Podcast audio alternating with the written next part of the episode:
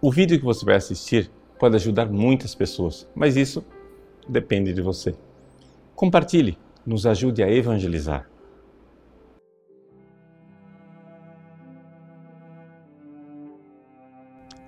Em nome do Pai, e do Filho, e do Espírito Santo. Amém. Meus queridos irmãos e minhas queridas irmãs, neste dia de Santa Teresinha do Menino Jesus, nós proclamamos o Evangelho das Missões. Jesus envia os 72 discípulos como missionários. E é interessante nós então refletirmos sobre a vida dessa santa e sobre este evangelho, um à luz do outro, porque Santa Teresinha foi proclamada em 1927 por Pio XI como padroeira das missões. Uma mulher que nunca saiu do claustro de Lisieux é padroeira das missões, mas por quê? Porque a missionariedade, na verdade, é um método de salvação mais do que uma estratégia de marketing. Veja, é interessante a gente notar e se preocupar com isso. Muitas vezes as pessoas querem eh, transformar a vida dos outros, mas com uma espécie de marketing, como se o evangelho fosse uma técnica para fazer a cabeça dos outros. Mas não é nada disso. A missionariedade, na verdade, é a imitação da vida de Cristo. Veja no Evangelho de hoje. Jesus envia os seus 72 discípulos como ovelhas no meio dos lobos. Mas que pastor enviaria as suas ovelhas no meio dos lobos? Ora, isso só tem sentido com uma única explicação. Porque esta é a vida do próprio Cristo. Ou seja, ele saiu do céu como missionário. Ele é o primeiro apóstolo, o enviado do Pai e ele sai do céu, se desapega da sua, aspas, família, o Pai, vem, se esvazia a si mesmo e vem aqui como cordeiro, como cordeiro para ser imolado, para ser entregue. E esse é o método missionário. O método missionário é muito mais uma configuração a esta vida do Cristo do que a qualquer outra coisa. Por quê? Porque o caminho do missionário Jesus é a Páscoa, ou seja, a cruz e a ressurreição. E é somente assim que nós teremos verdadeira eficácia missionária. Se nós vivemos numa igreja onde as pessoas já não valorizam mais a cruz, onde as pessoas já não sabem mais se configurar a Cristo e a cruz é simplesmente uma espécie de eh, derrota eh, política, de injustiça contra a qual nós temos que nos indignar, se nós não entendemos a profundidade do fato de que a cruz não é exceção, é a regra, é o único caminho através do qual são salvas as almas, nós nunca entenderemos como é que Terezinha é missionária e como é que Jesus quer missionários assim no Evangelho de hoje.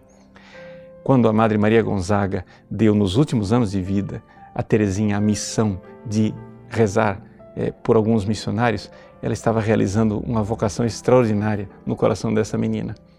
Ela recebeu, por exemplo, a missão de rezar pelo padre é, Rouland, que estava partindo para a missão na China.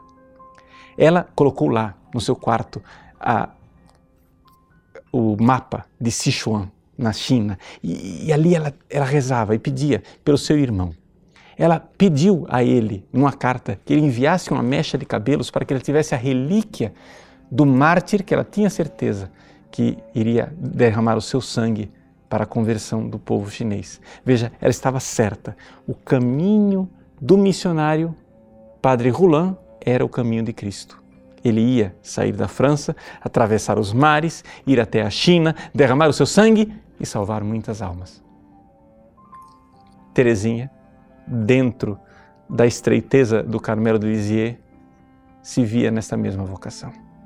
Por quê? Porque naqueles meses ela já estava derramando o seu sangue.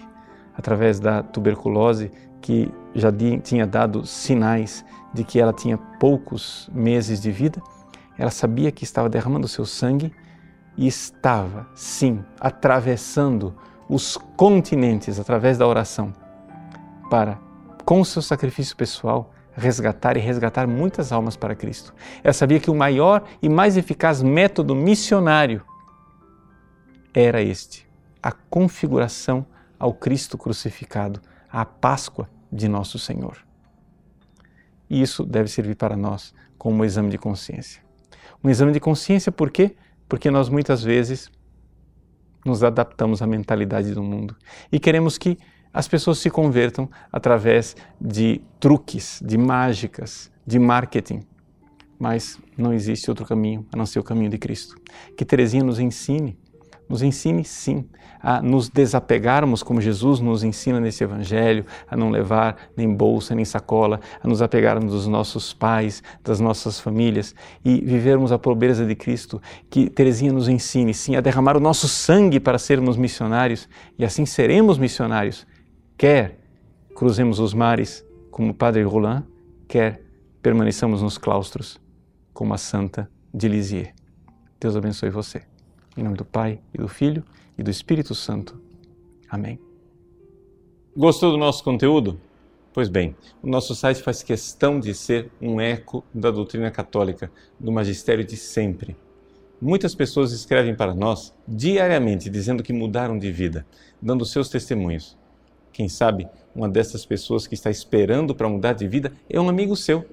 Nos ajude a compartilhar, nos ajude a evangelizar se você curtir a nossa página, compartilhar nas redes sociais, pessoas podem salvar as suas almas. Deus usa instrumentos tão simples para transformar os corações. Que Deus abençoe você.